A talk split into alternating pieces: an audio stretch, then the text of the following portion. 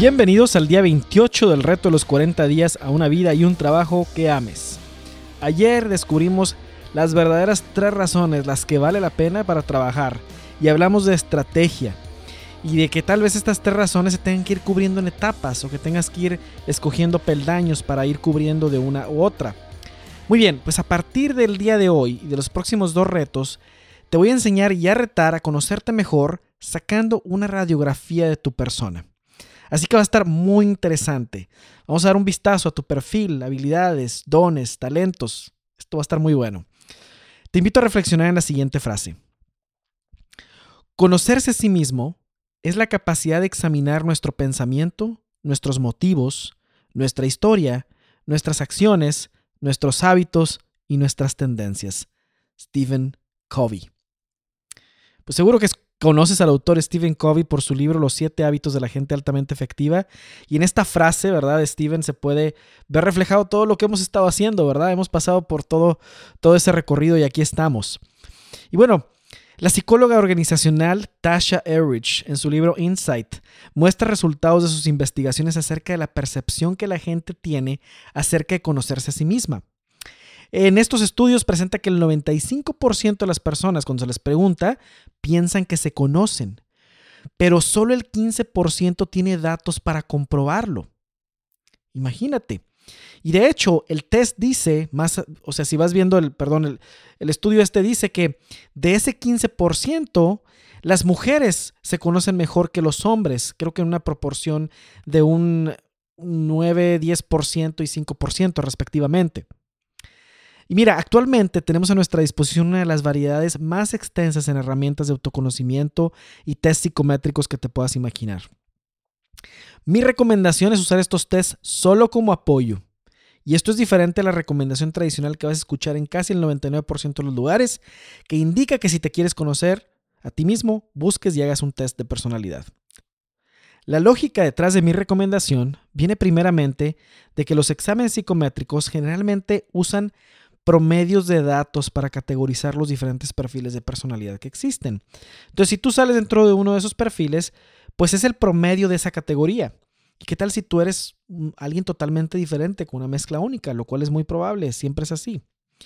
Entonces, en mi opinión, el perfil de personalidad solo cubre una novena parte de lo que te define, de lo que, de lo que eres tú. ¿Por qué solo una novena parte? Porque en realidad hay nueve dimensiones desde las cuales te puedes conocer. El perfil de personalidad es solo una de esas nueve. ¿sí? El día de hoy veremos las primeras cinco dimensiones, ¿sí? que son conocimientos favoritos. La primera, la segunda es habilidades y talentos favoritos. La tercera es condiciones de trabajo favoritas. La cuarta es personas con quien mejor trabajas. Y la quinta es ubicación geográfica. Faltan otras cuatro que vamos a ver el día de mañana. Entonces, conocimientos favoritos, ¿qué son? Puedes tener conocimientos de muchas cosas, pero yo quiero que, entiendas que hay conocimientos que sí te gusta usar y otros que no te gusta usar. Entonces, conocimientos favoritos se refiere a los conocimientos que tienes que has adquirido dentro o fuera de lo profesional que a ti te gusta poner en práctica. Habilidades y talentos favoritos es lo mismo son las habilidades que te gusta hacer. No porque tengas una habilidad o un talento, estás forzado a usarlo. ¿Por qué? Porque Dios nos da gozo y alegría en usar aquello que Él nos dio y ese es el elemento clave para decir, esto es lo que Dios me llama a hacer, porque cada vez que utilizo esta habilidad y este don, me da alegría, me da felicidad, ¿sí? Porque puede ser que tengas otras habilidades que has desarrollado y dones que no te gusta usar, que por más que los no te gusta usarlos, entonces no cuentan como dones, simplemente son cosas en las que eres bueno, habilidades, ¿sí? Condiciones de trabajo favoritas son cuáles son las condiciones en las que mejor te gusta trabajar. ¿Eres extrovertido o eres introvertido?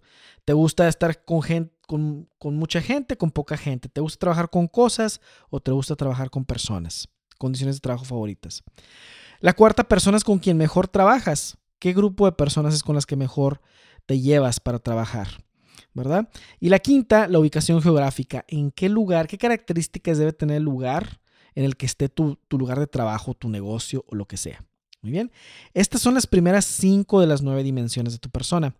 Y lo que vas a hacer es que si no lo has hecho aún, te suscribas, vayas a mi blog www.enrique.me, ahí en mi blog www.enrique.me, y te suscribas para descargar el booklet, el ebook que dice siete perspectivas de tu persona. Ahí vamos a ver siete de estas dimensiones, ¿sí? Siete de las nueve vienen ahí.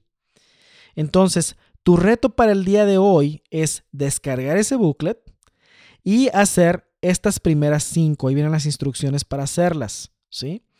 Esas cinco para el día de mañana. Está laborioso este reto, pero vale mucho la pena.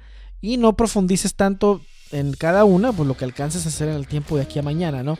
Entonces, estas cinco son tu reto para el día de hoy. Mañana vamos a hablar de las siguientes cuatro, ¿sí? Entonces, descarga tu ebook, ahí vienen siete y haz las primeras cinco.